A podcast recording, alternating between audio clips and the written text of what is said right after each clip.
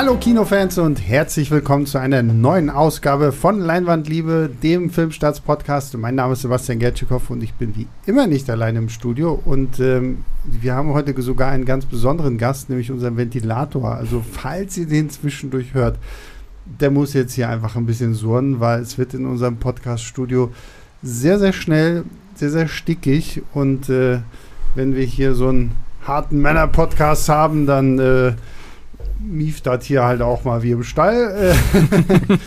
und äh, die harten Männer heute mit mir im Podcast sind zum einen der gute Pascal. Hallo Pascal. Hallo. Und Trommelwirbel, jemand ganz, ganz Neues. Ein neues, zartes Stimmchen äh, in der Filmstarts-Redaktion. Jetzt vielleicht auch häufiger mal hier im Podcast. Der gute Stefan. Hallo Stefan. Hallo. Du kannst ihm, du bist die äh, Elternzeitvertretung für den guten Markus. Genau. Und für alle da draußen, ihr kennt vielleicht noch Markus, er hatte ja seinen letzten großen Auftritt hier nochmal im Podcast. Ähm, ja, freut uns, dass du da bist. Mich auch. Cooles T-Shirt übrigens. Stefan trägt ein Darkwing Duck T-Shirt. Nur das Beste. Cool. Ja. Ähm, ja. ich wollte jetzt gerade sagen, gehe ich jetzt auch. Ähm, Pascal trägt ein King of New York T-Shirt. Ja, Christopher Walken. Ja, mhm. genau. Also passt. ähm, genau, haben wir jetzt alle T-Shirts durch und ähm, wir reden heute über einen interessanten Film, nämlich The Black Phone.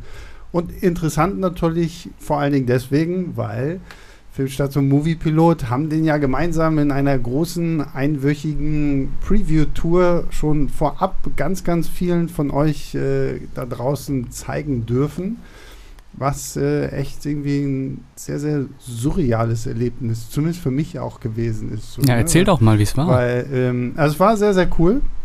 Ich war ja in München, Hamburg und dann hier in Berlin zum Abschluss.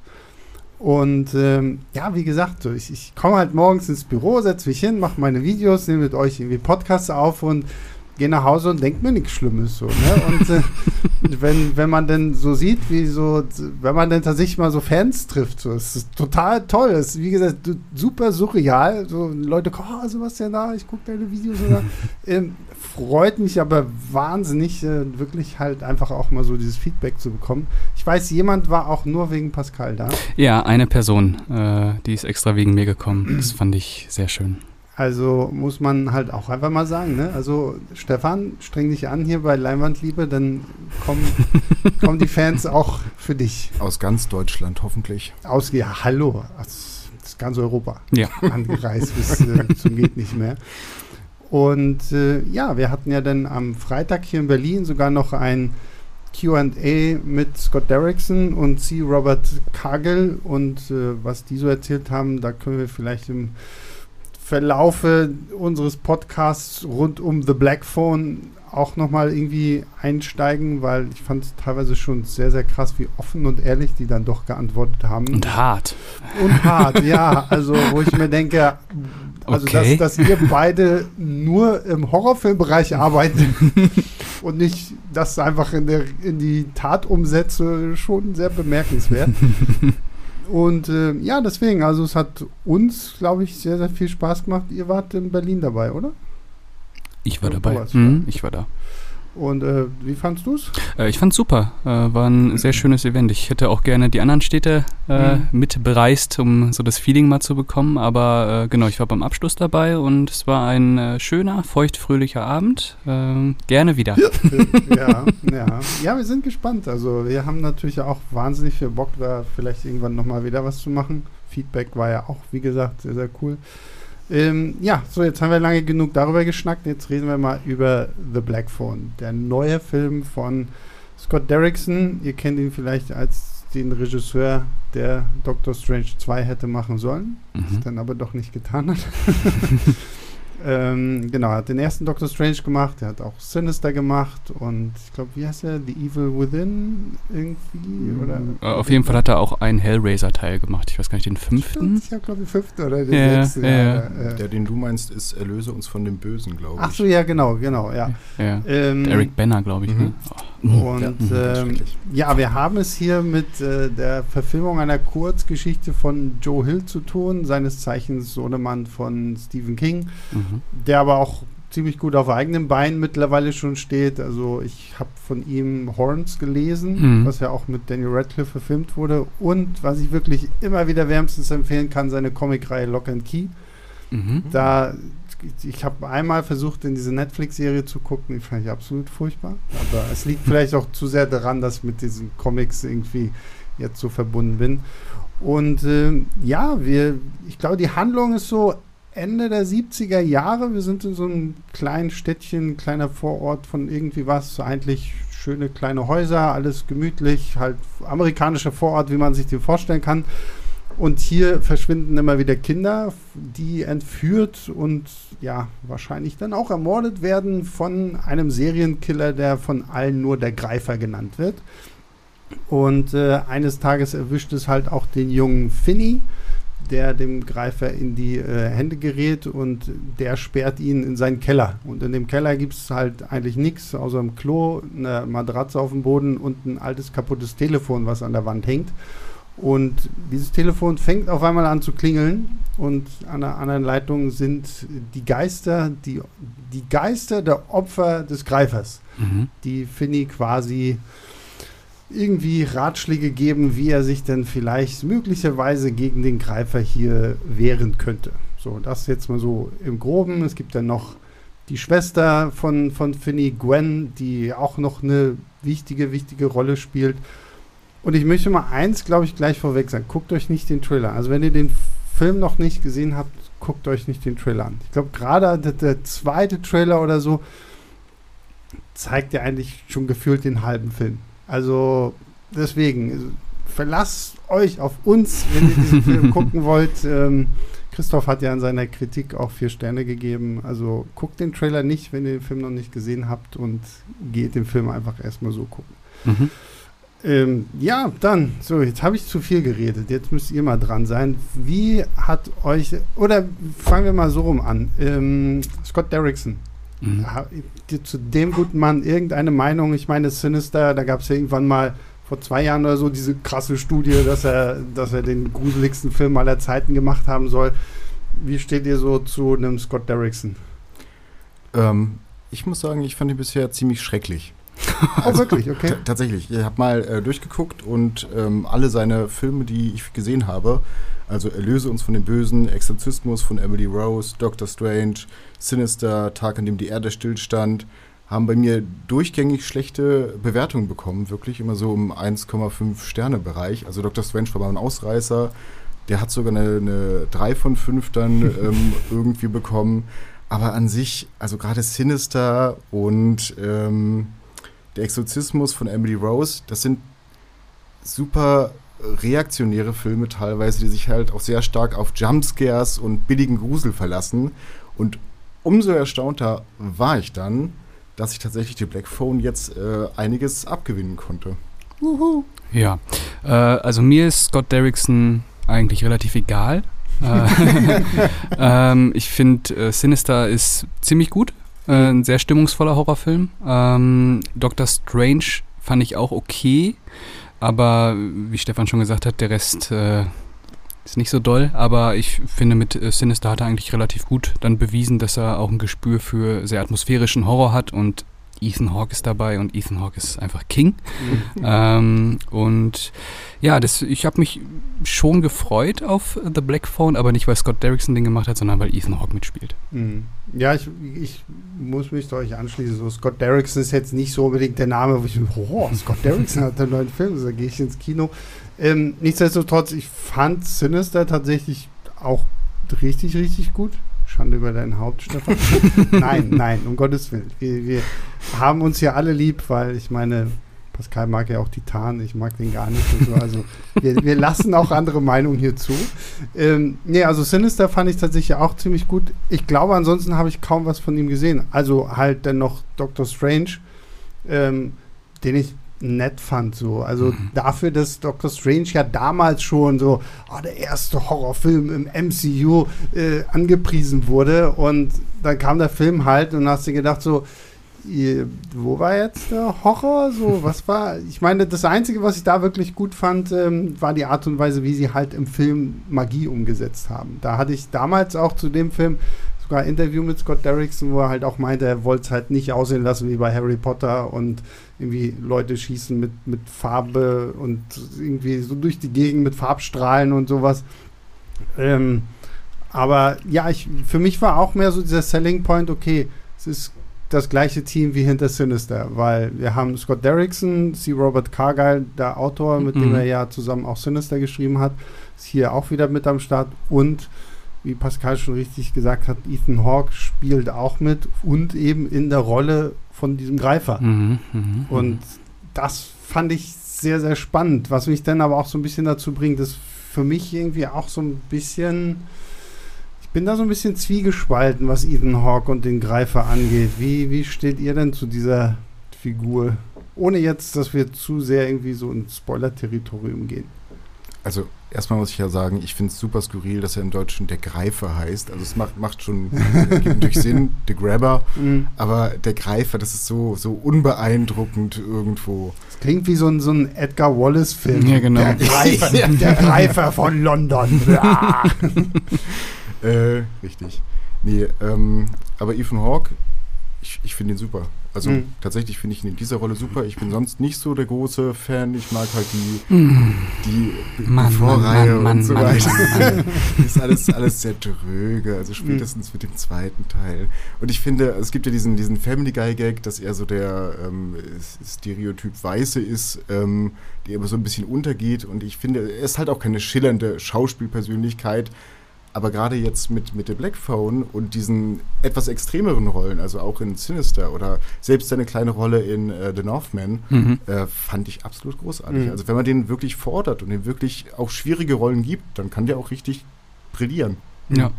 Ja, wobei ich bei Ethan Hawke halt diese Normalität äh, immer, immer sehr, sehr charmant fand. Äh, es ist halt jemand, der begegnet dir auf der Straße, drehst du dich nicht um, wenn der an dir vorbeiläuft, weil der einfach so ein Standardtyp ist. Mhm. Ähm, das äh, ist ja auch dann irgendwie was Besonderes. Äh, ich fand ihn als Greifer äh, grandios, mhm.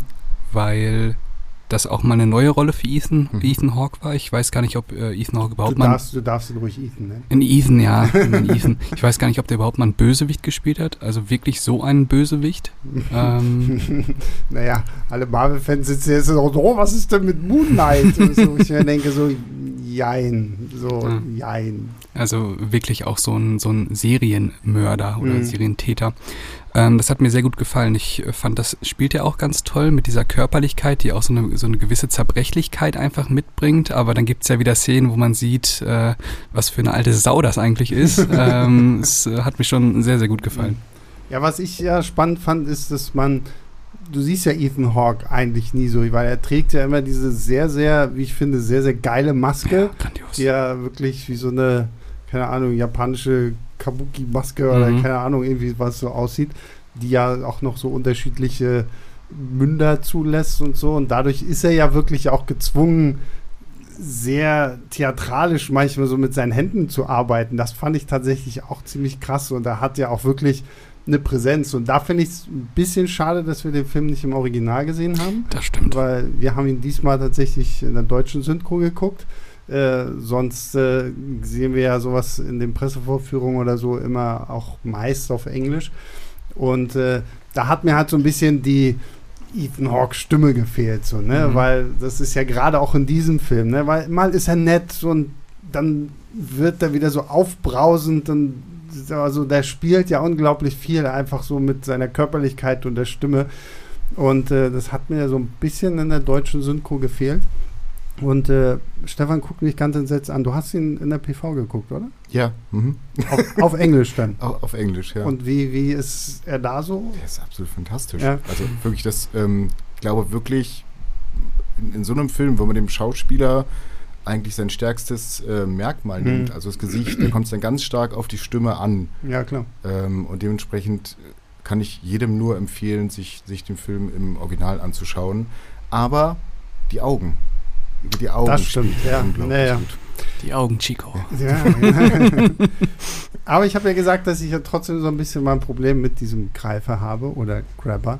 Mhm. Ähm, was ich ein bisschen schade fand, mir wurde diese Figur an sich nicht gut genug ausgebaut irgendwie so, weil es gibt gerade so am Anfang des Films da hatte ich immer so das Gefühl, okay, hat er so eine Art Split Personality so, Mhm. weil, weil wenn er dann unten in diesem Keller ist mit Finny, dann dreht er sich ja auch manchmal so um und du hast so das Gefühl, als wäre er nur so eine Art Handlanger, der für irgendjemand anderen was erledigt. Und ich dachte immer, okay, das ist so in dem Augenblick, wo er halt die Maske aufhat, ist er irgendwie das, weil wir sehen ihn ja auch ganz kurz am Anfang des Films, wenn er halt Finny sich schnappt, da hat er ja dann nur so eine Art Make-up, weil er Mhm. mit so einem Zauber, so als Abracadabra, glaube ich, steht auf seinem Van da irgendwie drauf, so als Zauberkünstler unterwegs ist.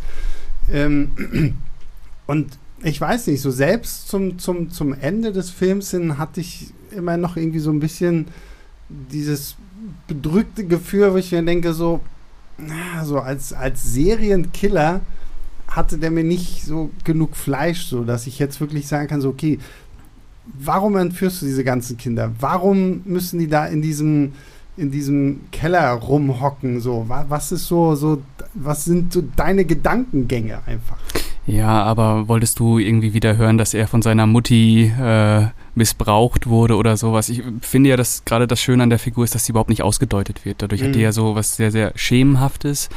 Ähm, und Ethan Hawke baut das halt einfach nur aus mit, seinen, mit, seinen, mit seiner Körperlichkeit. Mit Mhm. der Stimme natürlich auch im Original wahrscheinlich dann besser, weil Ethan Hawke auch ganz toll mit Höhen und Tiefen arbeiten Ja. kann. Ähm, aber äh, das finde ich eigentlich immer deutlich ansprechender, wenn ich mich äh, nicht darauf verlassen kann, was das jetzt eigentlich für eine Person ist und warum Mhm. er so handelt, wie er handelt und warum. Es ist Ja. mir dann äh, lieber, als wenn es dann wirklich Ja. so super auspsychologisiert äh, wird. Ja. Ist dann vielleicht wahrscheinlich dann eher so die Sichtweise des Kindes auf diesen Mann, der dich gerade entführt hat, so nach dem Motto, was zur Hölle passiert hier gerade? So, so Ja, genau. Wir wissen ja nur das, was wir sehen. Ja, Ne? Ja. Ähm, Aber der Film liefert ja schon gewisse Anhaltspunkte. Also ja, ja. du hast ihn ja oberkörperfrei beispielsweise oben sitzend mit dem Gürtel in der Hand, was eine, eine ultra intensive und super unangenehme Szene Mhm. ist. grandios. Und dann ähm, auch immer dieser Verweis auf äh, den Naughty Boy. Also Mhm. das Spiel kann erst weitergehen, wenn äh, die Regeln gebrochen worden sind. Das sind ja alles so Querverweise irgendwie in die Kindheit und Mhm. vielleicht ein nicht aufgearbeitetes Trauma, das da äh, in der Beziehung mit seinem Vater irgendwo stattgefunden hat.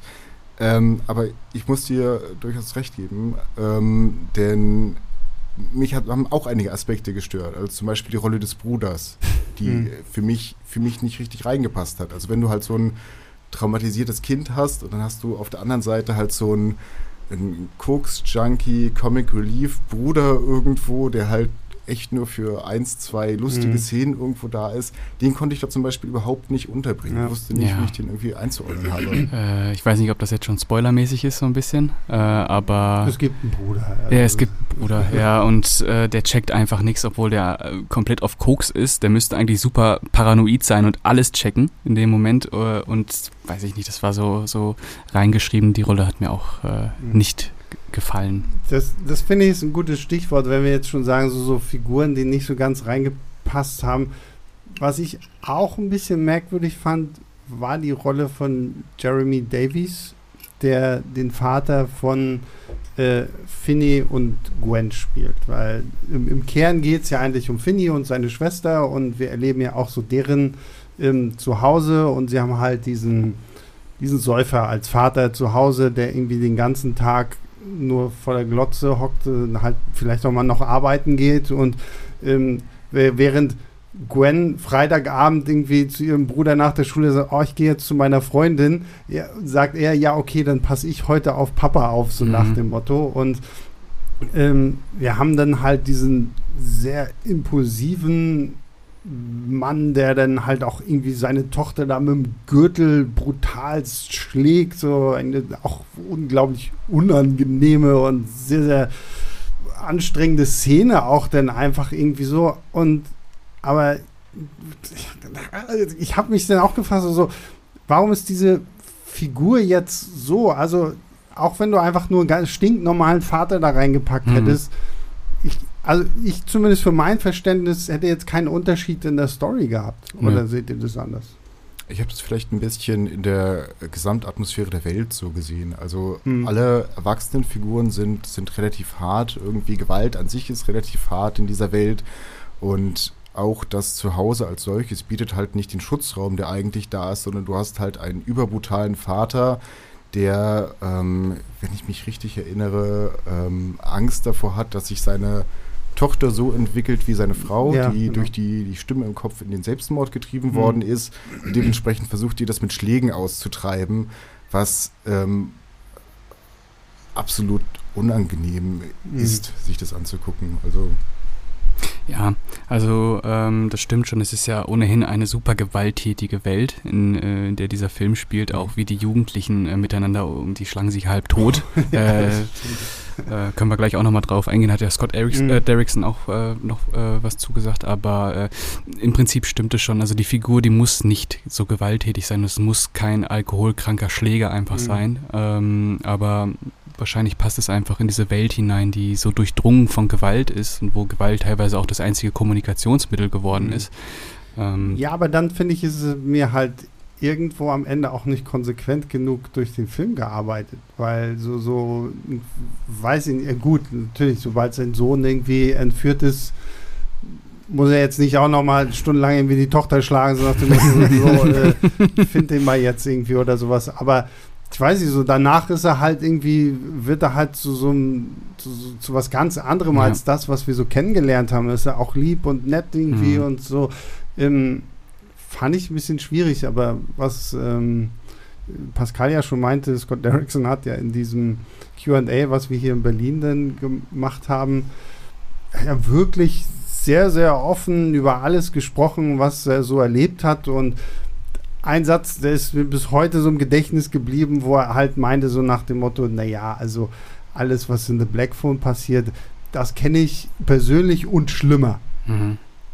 So wie ich dachte so, okay, okay, okay, ich, ich möchte auch gar nicht weiter nachfragen so, aber ich meine, er fing ja dann auch noch irgendwie an, dass in seiner, in, in, dem, in dem Umfeld da, wo er auch gelebt hat, irgendwie die, die Mutter von irgendeinem Freund oder von einem Nachbarsjungen auch vergewaltigt und ermordet wurde. Also offensichtlich muss ein Scott Derrickson auch wirklich irgendwie in einer Umgebung aufgewachsen sein, die halt einfach so diese Brutalität zu Hause und unter Kindern irgendwie so gezeigt hat, dass es irgendwie ja auch immer so ein bisschen Thema. Ich meine, in Sinister geht es auch um eine Familie, die nach und nach kaputt geht. Hier haben wir jetzt von Anfang an irgendwie eine Familie, die schon kaputt ist, die dann nur noch kaputter wird.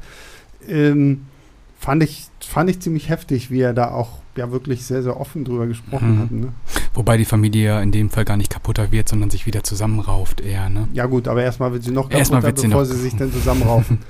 Ja. Wobei ich mich da auch so ein bisschen gefragt habe, als ich den Film das erste Mal gesehen habe, war ich, ähm, wusste ich gar nicht, dass es von Joe Hill stammt. Und ähm, als ich es dann gesehen habe, habe ich gedacht, so, okay, das scheint in der Familie von Stephen King ja auch irgendwie so ein bisschen verwurzelt zu sein, weil nehmen wir nur mal Stephen Kings S Mhm. ist ja so, so, die Thematik ist ja eine ganz ähnliche. Wir haben auch so eine Gruppe von, wir haben ja diese Gruppe von Kindern, die werden, also gerade wenn man das Buch liest, die werden ja auch aufs Übelste gemobbt und de- dem, dem einen etwas fülligeren schnitzt der eine ja, will der eine ja noch so seine Initialen in den Bauch ritzen mit so einem Messer und ähm, wo ich mir dann auch so dachte, okay, es scheint irgendwie offensichtlich in der King-Familie gang und gäbe zu sein, Kinder hier auf das Brutalste gegeneinander antreten zu lassen. Und Pascal hat es ja auch schon erwähnt, so selbst wenn die Kids hier aufeinander losgehen, da wird es ja teilweise blutiger als sonst irgendwie was im ja, Film. So, ne?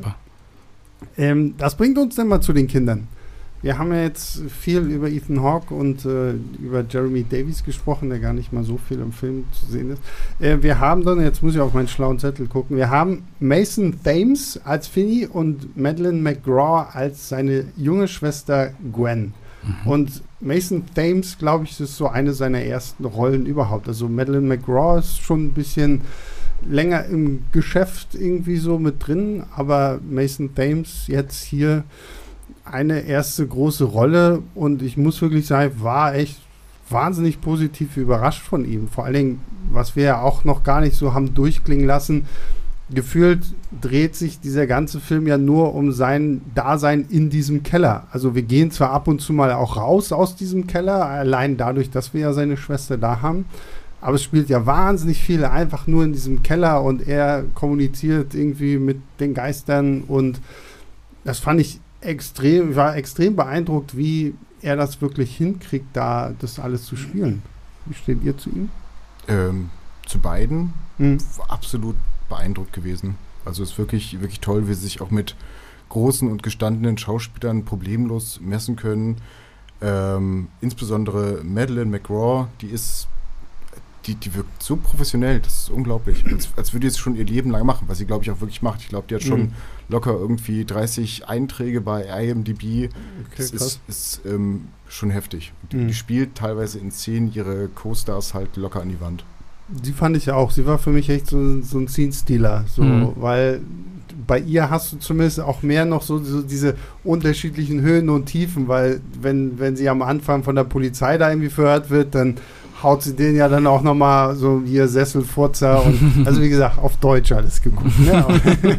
Aber, selbst das hat halt funktioniert irgendwie Ja. so, ne? Und sie, sie hat halt wirklich so die dramatischen Sachen und ähm, ja, sie hat ja dann auch so bestimmte Eingebungen und sowas alles, so, wo ich mir auch schon wieder dachte, oh, das Stephen King Universe. Mhm, mhm. Jemand hat das Shining, nur nennen wir es nicht das Shining. Und ähm, ja, nee, sie fand ich auch echt ziemlich stark.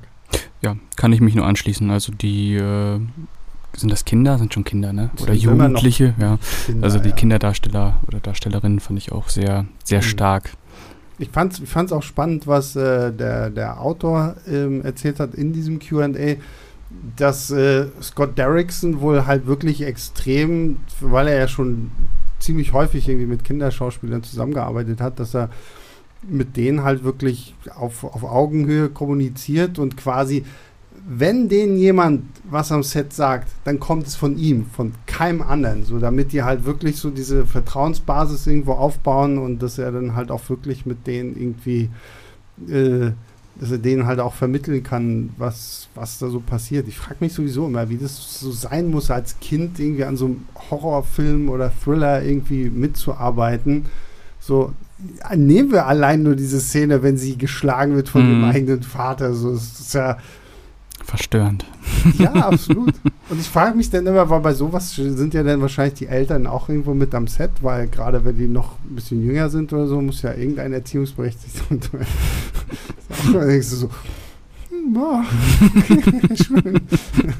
Machen wir mal weiter. Ähm, ja, was sagen wir zu Mason, ich muss schon wieder, Mason Thames.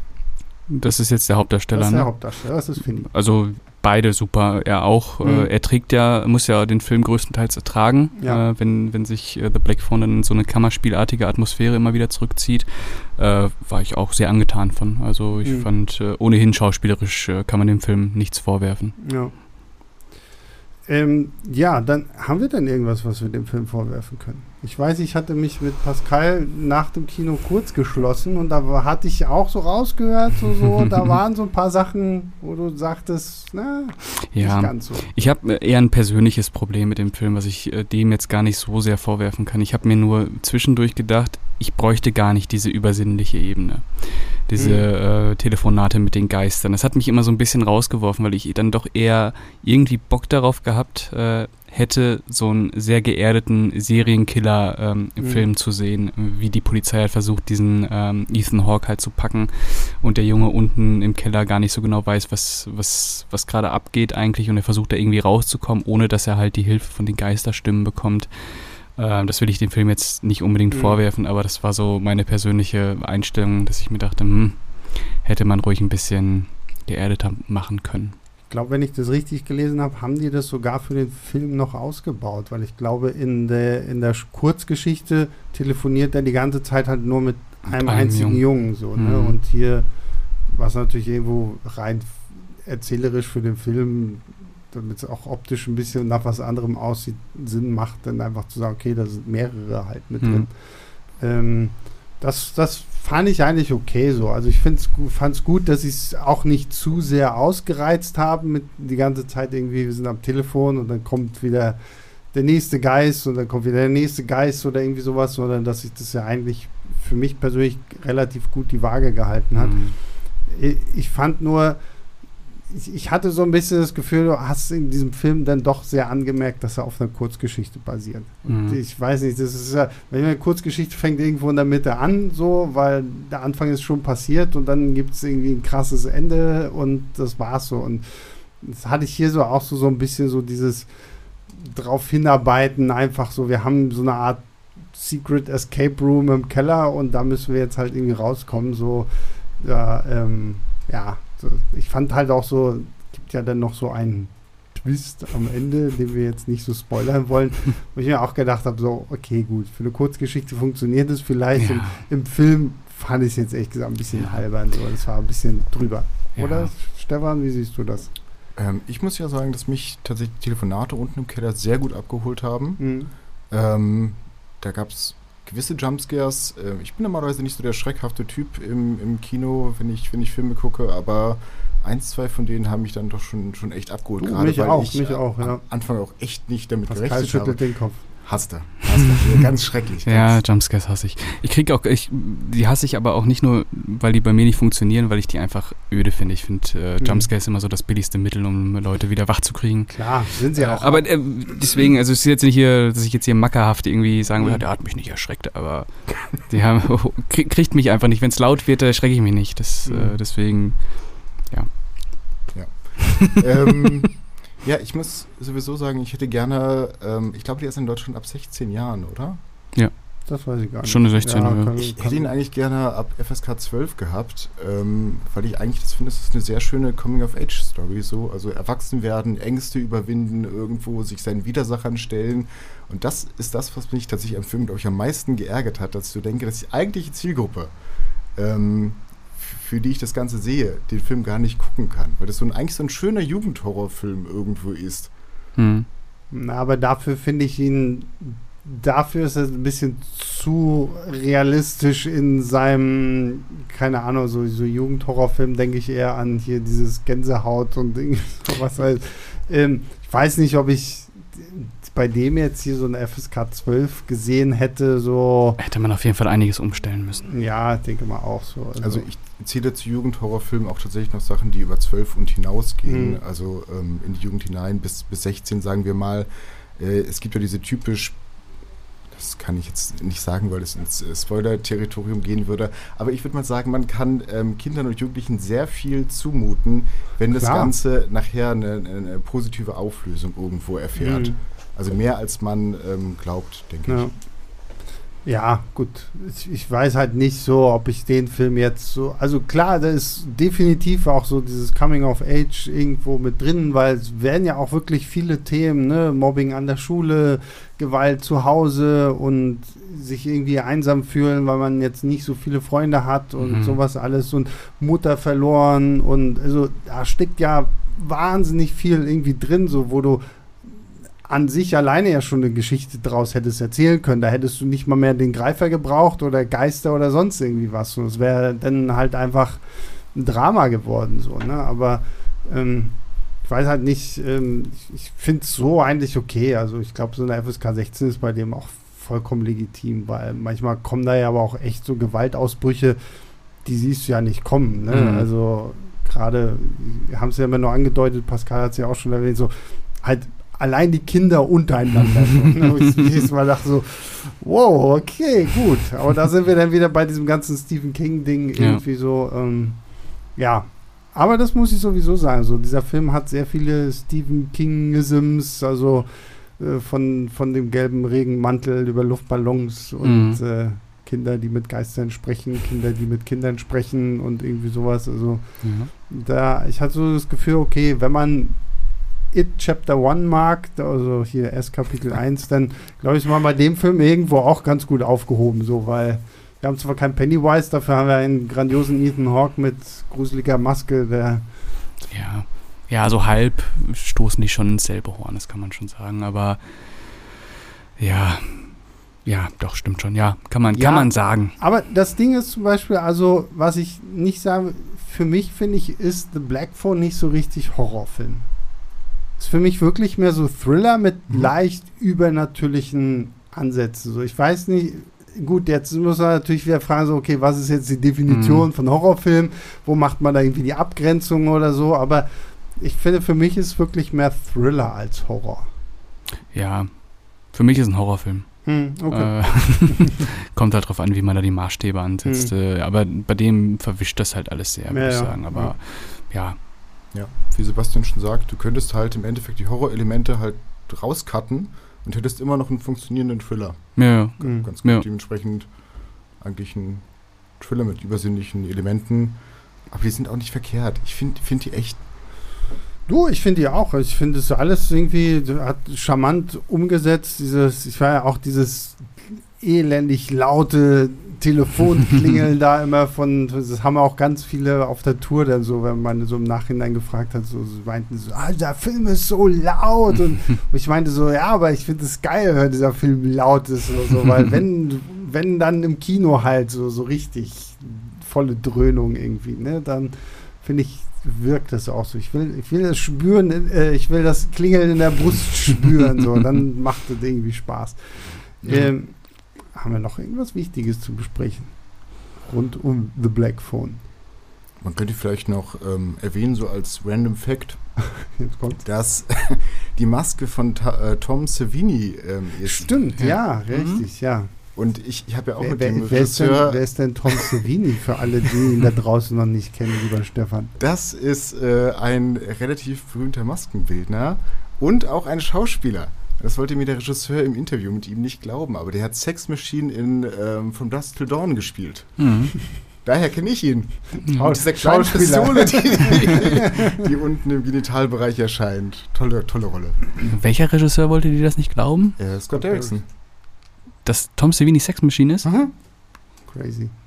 Soll mal seine Hausaufgaben Ja, das soll er mal ein bisschen was nachholen. Also, ja gut, äh, aber ich meine, wenn ich Tom Savini höre, denke ich jetzt auch nicht an Schauspielerei, sondern halt an Freitag der 13. Mhm.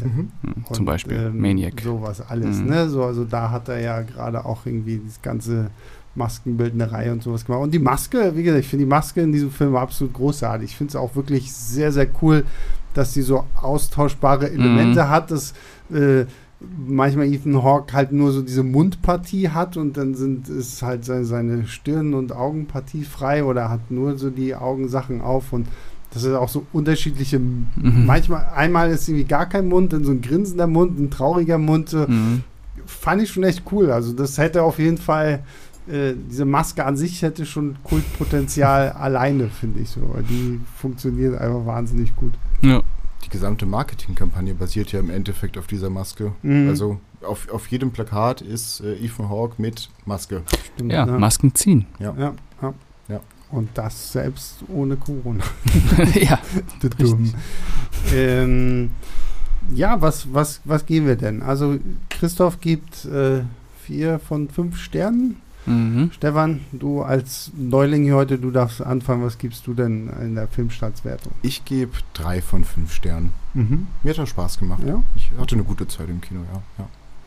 Ja, ich äh, fand auch, das war ein sehr solider Genrefilm. Ähm, ich würde mich da auch anschließen mit drei von Mhm. fünf. Ich gehe auf dreieinhalb, tatsächlich, ja. Also zwar irgendwie gefühlt mehr genörgelt als ihr zusammen. ich, ich fand den tatsächlich, ich habe ihn jetzt ja auch mittlerweile auch schon zweimal gesehen und ich finde beim zweiten Mal sind wir noch so, da sind mir zum Beispiel auch so diese paar Sachen aufgefallen, die dann auch noch mehr so, so ein bisschen darauf hindeuten, was den Greifer irgendwie zum Greifer gemacht hat und so. Mhm. Das, ähm, so, so, so kleinlich, kleine Feinheiten, die dann irgendwie so, die du vielleicht auch mal überhörst, so, weil, keine Ahnung, gerade in deinem Popcorn greifst oder irgendwie sowas. So, das fand ich tatsächlich ziemlich cool und ja, Kinderschauspieler fand ich auch verdammt, verdammt stark. Und ähm, ja, also auf jeden Fall wirklich äh, sehr, sehr zu empfehlen. Und ähm, ja, wenn ihr ihn bei unserer Tour nicht gesehen habt, dann guckt ihn euch jetzt im Kino an, ne? Mhm. Dann, dann passt das. Ja, und dann, ich weiß nicht, ich möchte, ich möchte Stefan irgendwie noch ein bisschen ausfragen. Stefan mal jetzt so aus. Neues, so Stefan, was, was ist denn so dein, was sind dein erster Horrorfilm so gewesen? Äh, mein erster Horrorfilm ist Gremlins gewesen. Wirklich geil. Ja. Geil. Also Nein. ist, ist für mich auch tatsächlich schon ein Horrorfilm. Es ist genau nämlich diese Schiene, wo ich sage, das konnte ich als Kind irgendwie ganz gut verkraften. Ähm, dafür gibt es einfach zu viel, zu viel ähm, charmante Charaktere in diesem Film. Es gibt Mhm. zu viel Comic Relief Charaktere, die, also die, allein die ganzen Gremlins, die halt die ganze Zeit nur Quatsch machen. Neben der Brutalität, die in diesem Film auch irgendwo stattfindet, ist halt das Hauptfeature und es geht halt zum Schluss gut aus. Und Mhm. man hat ein gutes Kuscheltier mit Gizmo, das ist auch fantastisch. Was ist denn dein erster Horrorfilm, Pascal? Boah, mein erster Horrorfilm. Gute Frage. Ich glaube, mein erster Horrorfilm, den ich wirklich gesehen habe, war tatsächlich auch Scream. Scream. Ja, Okay, krass. also wirklich reinrassiger. Also ist ja auch kein reinrassiger Mhm, Horrorfilm, ja, aber äh, ja, aber so ja, ja, ich glaube, es war Scream. Okay. Ja, Ich glaube, bei mir war es tatsächlich Alien von Ridley Scott. geil, Auch nicht schlecht. So, ähm, guter gut. Einstieg. hatte ich irgendwie bei meinem, mein, früher, wenn ich im Sommer bei meinen Großeltern war, da- die, da, hatte es noch, da war noch das alte Zimmer von meinem Onkel und Mhm. da hat er halt schön seine Videokassetten da alle und ich immer so, wenn keiner da ist, so, hm, oh, Alien, oh, das klingt aber. Pack ich mal rein, so, what? ähm, ja, sehr, sehr aufregend. Und ähm, was ist so, so ein Horrorfilm, den du zuletzt gesehen hast, abgesehen von The Black Phone, wo du gesagt hast, ja, okay, sollte man mal machen? Ähm, ich kann schon mal ein bisschen in die Zukunft greifen und What? kann sagen, dass ich Men sehr empfehlen kann. Oh ja, auf den bin ich auch sehr, sehr gespannt. Den habe ich am Montag in der Sneak gesehen und bin immer noch hin und weg. Absolut, absolut begeistert. Der neue Alex Garland. Mhm. Genau. Ja. Ja. Mhm. Ich, boah, ich, ich gucke so viel, ich vergesse die Hälfte immer, was ich alles gucke. Ähm, Im Kino Horrorfilm war auf jeden Fall der letzte Ex. Da haben wir ja auch drüber gesprochen. Mhm, Genau, da hatten wir Äh, im Podcast. Ja. Genau, äh, den mochte ich auch. Aber was ich jetzt in letzter Zeit zu Hause an Horrorfilmen gesehen habe. Ah, doch, ich habe äh, einen, einen Klassiker geguckt, so einen halben Klassiker aus den 70er Jahren, und zwar Grizzly. Wo Oh. es dann äh, jetzt auch den zweiten Teil gab, der dann irgendwie nach äh, fast 40 Jahren endlich fertiggestellt wurde, der dann ja auch in dieser Schläferzreihe lief. Mhm. Äh, ja, das war ein sehr schöner, äh, sehr stimmungsvoller Tierhorrorfilm, ich glaube von 1976. Mhm. Äh, dann habe ich auch äh, Grizzly 2 geguckt, der äh, bei Amazon Prime Video passenderweise vor ein paar Tagen gekommen ist. Der war doch, glaube ich, bei Schläferz auch. ne? Ja, genau, der war bei Ja, Schläfers. ja. Das ist eine Nummer. Das ist eine Nummer. Da da müsst ihr, euch, müsst ihr euch mal angucken. Könnt ihr auch, braucht den ersten Teil nicht gesehen haben, aber das ist schon heftig. Das ist schon heftig. Das ist schon hart. Ja, Ja. Ich, ich, mich muss, ich, ich, ich wollte nur darauf hinarbeiten, um mich nochmal offiziell bei Pascal zu bedanken, weil er versorgt mich ja in letzter Zeit immer ein bisschen so mit Filmen, damit ich noch ein bisschen was dazu dann lerne. und äh, ich habe letztens The Innkeepers geguckt von, von Ty West und ähm, wow. Mhm. Richtig Also- starker Film. Also, ich meine, ich gucke ja auch viel Horrorkram und Zeugs und so und halte mich da ja eigentlich auch für recht robust so, aber bei dem Film halt tatsächlich richtig Gänsehaut so in einigen Momenten so, weil der baut sich ja wirklich sehr, sehr langsam auf, was ich geil fand, weil du, du hast ja erstmal nur so diese, dieses Pärchen da, die da in dieser Rezeption von diesem alten Hotel, was geschlossen werden soll, arbeiten und ähm, ja, halt da irgendwie so ein bisschen ihre Faxen machen und er ist halt irgendwie so, oh, das ist, das ist paranormale Fähigkeit, äh, paranormale Erscheinungen in diesem Hotel und ich will sie irgendwie finden und irgendwie kommt aber nichts und so. und dann so, wenn sich das so aufbaut, so sehr, sehr toller Film. Also ist ja auch von Ty West hier, der Mhm. auch X gemacht hat. Ja. Ähm, der hat echt Spaß gemacht. Also Und äh, den anderen kannst du auch mal äh, empfehlen, den ich dir noch mitgegeben ja, habe. nee, der, ja, Magic, Magic. Der, der war, ja, der, ja, den, den fand ich aber ziemlich kaputt. Also, also meine Fresse. Also in diesem Film spielt Michael Sarah mit und er spielt. Ich habe noch schon lange nicht mehr so den Wunsch gehabt, durch meinen Fernseher durch ihm irgendwie eine Kopfnuss zu geben. So, so. Meine Fresse ist das ein Arschloch in diesem Film. Also, uff. Ähm, ja, sehr, sehr aufregend. Sehr, sehr, ja, gut. Ich habe jetzt, äh, glaube ich, Sebastian jetzt ein paar Mal gesehen, nachdem ich dem äh, Knock, nee, Knock Knock sage ich schon, Magic Magic ausgeliehen habe und immer wieder fängt er von Michael Sarah an. Der musste ich ja nachhaltig verstört haben. Ja, nein, ich glaub, ich meine, der ganze Film ist schon- nachhaltig verstörend, aber so irgendwie, weiß ich, Michael Sarah ist das erste Mal aufs Neue so, so. Ich denke, Das ist ja auch nur so ein kleiner Wicht irgendwie, aber es kann irgendwie gut hier, dieses Mhm. Arschloch spielen. Ähm, ja, ich glaube, da sind wir wirklich durch mit allem. Ähm, Pascal, danke, dass du da warst. Sehr gerne, Danke für deine Filmtipps, die du mir immer auch noch mitbringst. gerne. Ähm, Stefan, vielen lieben Dank für dein Debüt hier bei uns. Gerne wieder. Und ähm, ja, genau, wir gucken mal. Ähm, was haben wir denn? Äh, nächste Woche. Nächste Woche. Oh, nächste Woche. Leute, Leute, Leute.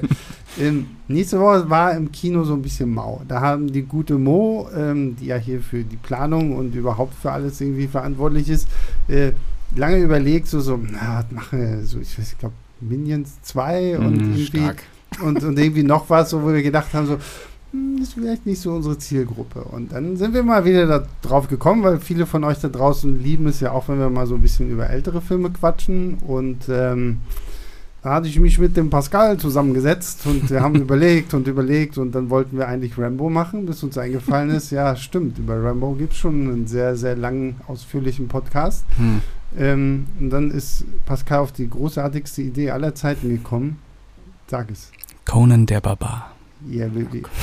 ich, ich liebe diesen Film. Conan ich der. Barbar Super. ist ziemlich absolut fantastisch. Ja. Was hast du? Auch mit den Spin-Offs und, und ähm, Der, der, der, der, die Fortsetzung ist Müll und Ja. hier Krull, na, ist das Krull der Eroberer? Hier mit, äh, ne, wie heißt denn der? Nee, Red Sonja, oder? mhm, genau. Ja, na, es gibt ja noch, es gibt ja noch ähm, Krull, ich glaube, es Aber ist, der hat nichts mit Conan zu tun. der sollte, das sollte, aber ursprünglich sollte das ein Conan-Film werden. Okay. Nur da hat Arnold Schwarzenegger, wir greifen jetzt schon krass vorweg, da hat Arnold Schwarzenegger dann schon gesagt so, nee, sorry, da bin ich raus. Und dann Okay. haben sie es halt einfach umgeschrieben und Ja. dann hieß da halt jetzt statt Conan Krull, aber Ja. genau aber der ist nett, Krull. Ja, aber Er hat diese halt geile, geile schwarze Witwen-Szene mit dieser. Ja, ja, nice. Ähm, äh, wie gesagt, da reden wir nächste Woche drüber. Wir Mhm. brauchen auch noch einen dritten, also im Bunde. Also Stefan, falls du Bock hast. Ähm, ansonsten, ich weiß nicht.